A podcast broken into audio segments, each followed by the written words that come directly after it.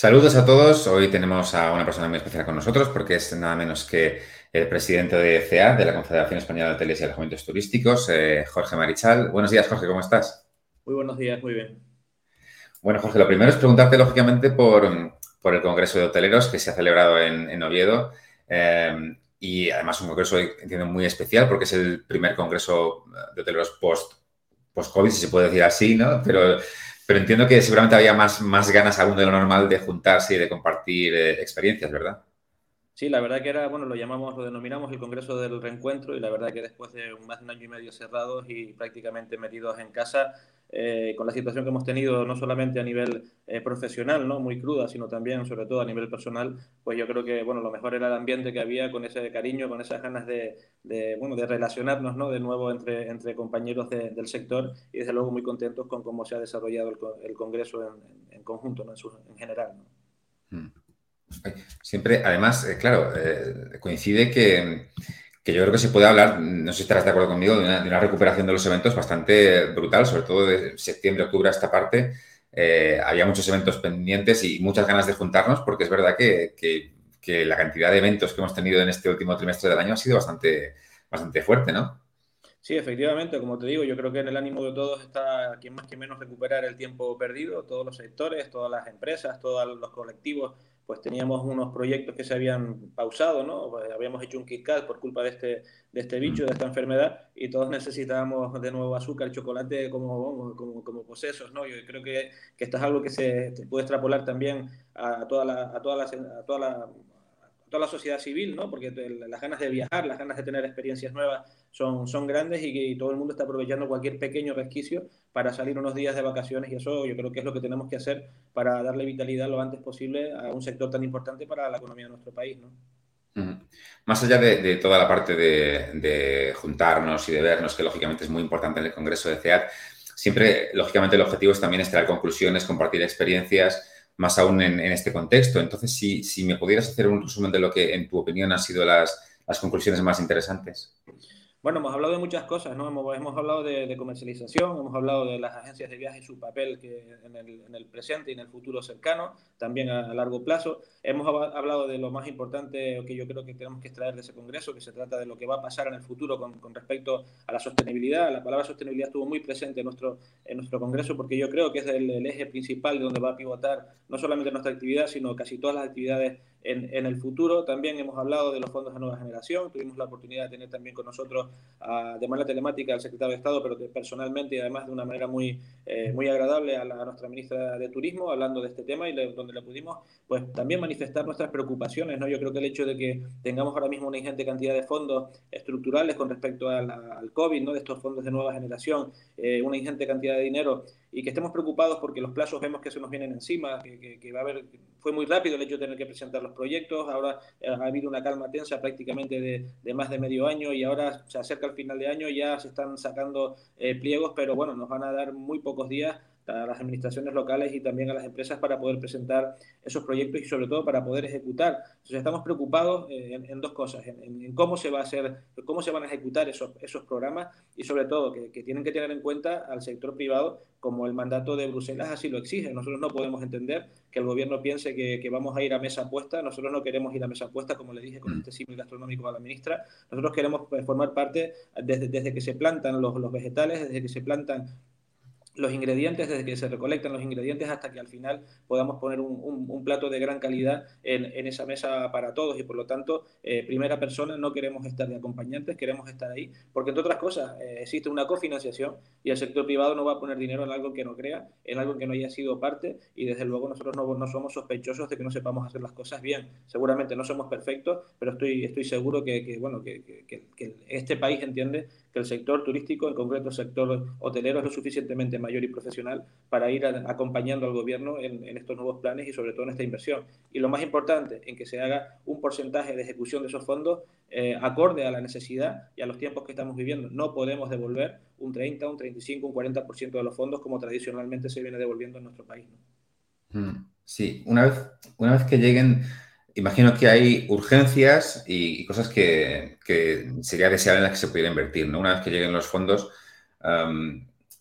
pues como te decía, yo supongo que hay ciertas urgencias para los hoteleros que tienen que atender primero, pero si pudieras decir algunos aspectos relacionados con cómo prepararnos de cara al futuro, ¿dónde crees que, los hoteles deberían invertir eh, en los próximos meses con estas ayudas? Sostenibilidad y digitalización. Yo creo que es algo que tenemos que tener claro. Eh, todo lo que vaya en pro de, la sostenibilidad a todos los niveles y no solamente la sostenibilidad en el ámbito medioambiental, sino también en, el ámbito social y económico, eh, es importante para que los negocios, no solamente el hotelero, sino todos los negocios en general, den un paso valiente adelante en, pro de la, de la, nueva civilización que nos viene por, por delante. Yo creo que el COVID ha acelerado muchísimo los ritmos y sobre todo en el tema de la digitalización también es muy importante eh, formar parte de esos ecosistemas. Hay muchos hoteles que por, su tamaño, por su idiosincrasia, por ser pequeños hoteles familiares, que quizás no tienen las, disponibilidades y capacidades que tienen eh, las grandes cadenas ¿no? que tiran del sector y son tractoras no solamente en nuestro país, sino a nivel internacional, pues necesitan ese acompañamiento y para eso estamos las asociaciones hoteleras, para eso estamos nosotros, para acompañarles con programas como el Safe Hotel o otros programas que, estamos, eh, que, hemos presentado ¿no? al, al, gobierno pues para de la mano y siguiendo nosotros, no delante, pero sí por lo menos al lado ¿no? del gobierno en la aplicación de estos fondos para que el sector de verdad dé un paso adelante, nos modernicemos y sobre, y sobre todo en el tema que estamos comentando de digitalización, en el tema de sostenibilidad, también en el tema de conectividad, porque recordemos que en nuestro país pues tenemos dos archipiélagos eh, que están conectados, pues bueno, podrían estar mejor conectados eh, por vía, por vía aérea y también, no solamente los archipiélagos, sino también tenemos un montón de sitios en España donde es muy complicado eh, ejercer la actividad turística por la conectividad eh, que tienen no solamente por carretera en coche, sino también a través de, las líneas ferroviarias. Por lo tanto, también en el tema de conectividad, hay muchas provincias en, España que, bueno, que la escasez de vuelos hace que sea complicado el que el, que el turismo siga, siga creciendo de una manera adecuada y es ahí donde tenemos que seguir trabajando. Por lo tanto, sostenibilidad, primero que nada, digitalización, aparejada la nueva situación que tenemos con el COVID y la aceleración de todos los procesos que estamos viviendo a ese ecosistema digital y sobre todo también la, conectividad y, la, aplicación de estos, sobre todo de la sostenibilidad a la infraestructura, no solamente la privada, sino también muy importante en la infraestructura pública. Hmm.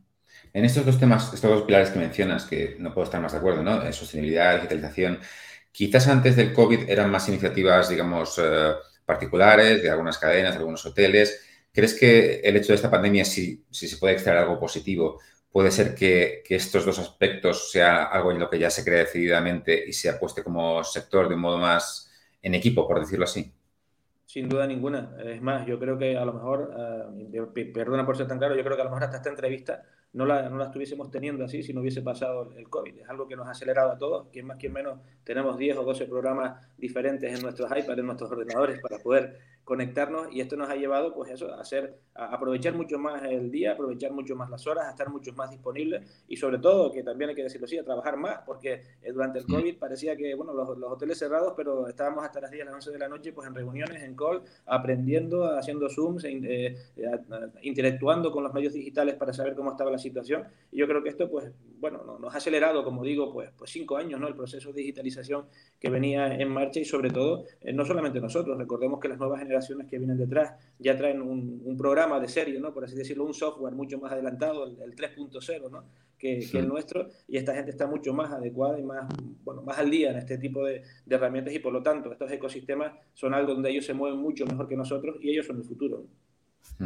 Precisamente en esta, en esta aplicación de la tecnología que mencionas, uno de los temas que, que se está pidiendo desde, desde el propio sector es aplicar la tecnología para digamos que este periodo cada vez viene un poco de incertidumbre otra vez porque viene el mal tiempo, parece que hay eh, más contagios, sube la incidencia, se pueda utilizar para tener un mayor control, ¿no? Es decir, lo que entiendo que, se pide es que se utilice la tecnología para que la gente pues, pueda presentar sus códigos, para que haya un control mayor de afluencia de, de los sitios y, no sé en qué punto está esa, petición o ese deseo de que se pueda aplicar tecnología para, para que estos próximos meses, digamos, no suframos una recaída en el sector.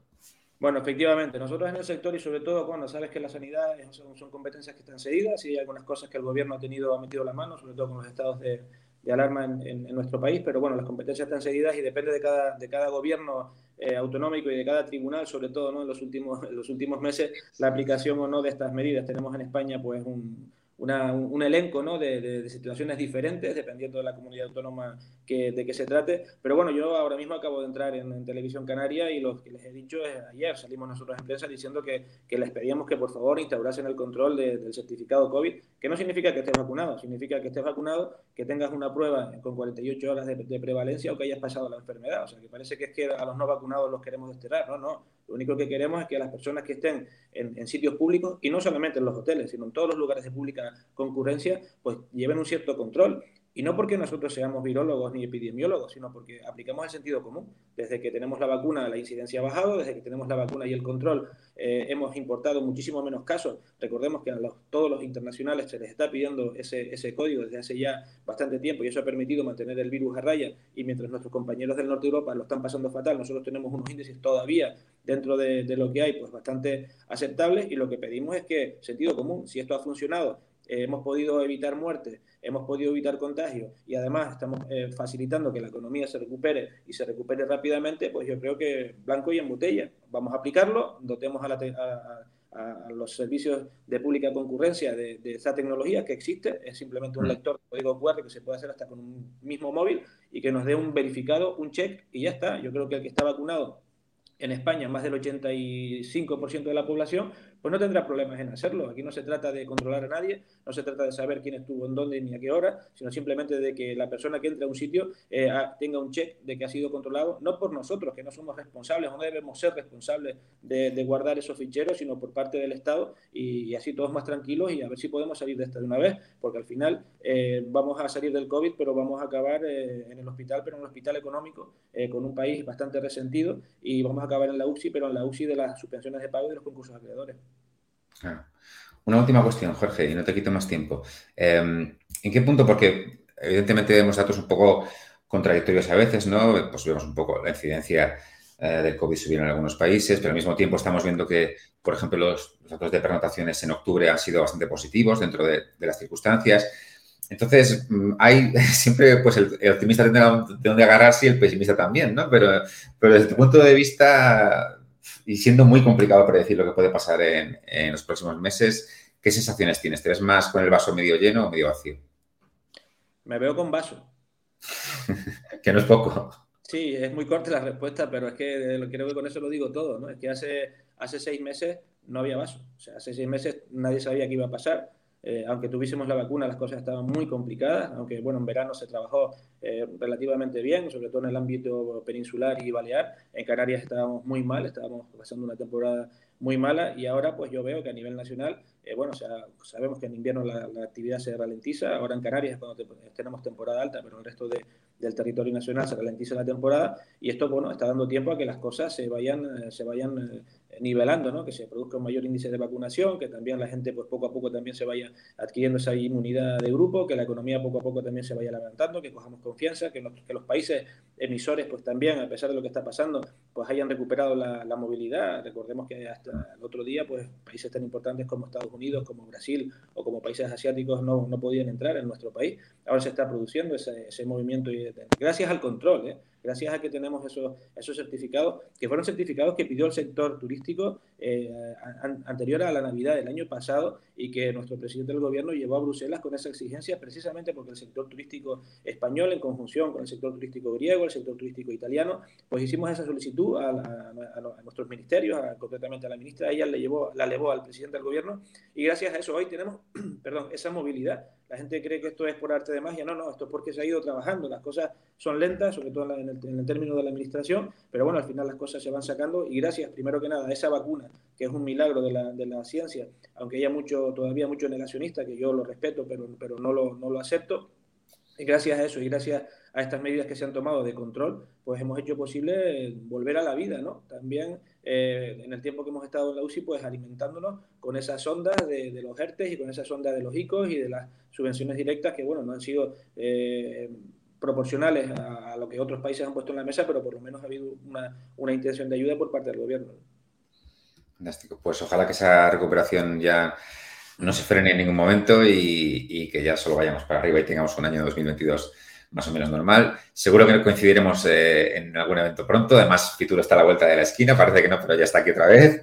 Y, y, seguro que nos vemos pronto. Así que, Jorge, muchísimas gracias por, tu tiempo y, por estar con nosotros. Muy bien, solamente y a, modo de, terminar, eh, estos son olas, ¿no? Y yo no he visto ninguna ola que, acabe y pase la ola y quede el mar quieto. Siempre hay una ola más pequeña, una ola más pequeña, una ola más pequeña, hasta que el mar quede quieto. Y cada cierto tiempo vuelve otra ola. O sea que preparémonos porque eh, estamos acostumbrados ya al sector, ¿no? Somos un sector muy resiliente. La caída de Thomas Cook, el tema de la, de la, crisis también que hubo con algunos cierres de aeropuertos por parte de algunas compañías low cost importantes, después ha venido el COVID, hemos tenido hasta volcanes en la isla de La Palma tenemos ahora que también es una situación desgraciada y por lo tanto tenemos que seguir siendo resilientes y sobre todo el gobierno y la sociedad civil española tienen que entender y tiene que estar orgullosa de un sector eh, resiliente, potente, en el cual somos el sector más competitivo turísticamente hablando del mundo y por lo tanto cuando el sector eh, va bien hay que ayudarlo y cuando el sector va mal también hay que ayudarlo. Muchas gracias. Muchísimas gracias, Jorge. Pues con ese mensaje nos quedamos, que además hay que decirlo las veces que sea necesario. Así que un placer, Jorge, de verdad. Muchísimas gracias. Encantado, gracias a ti.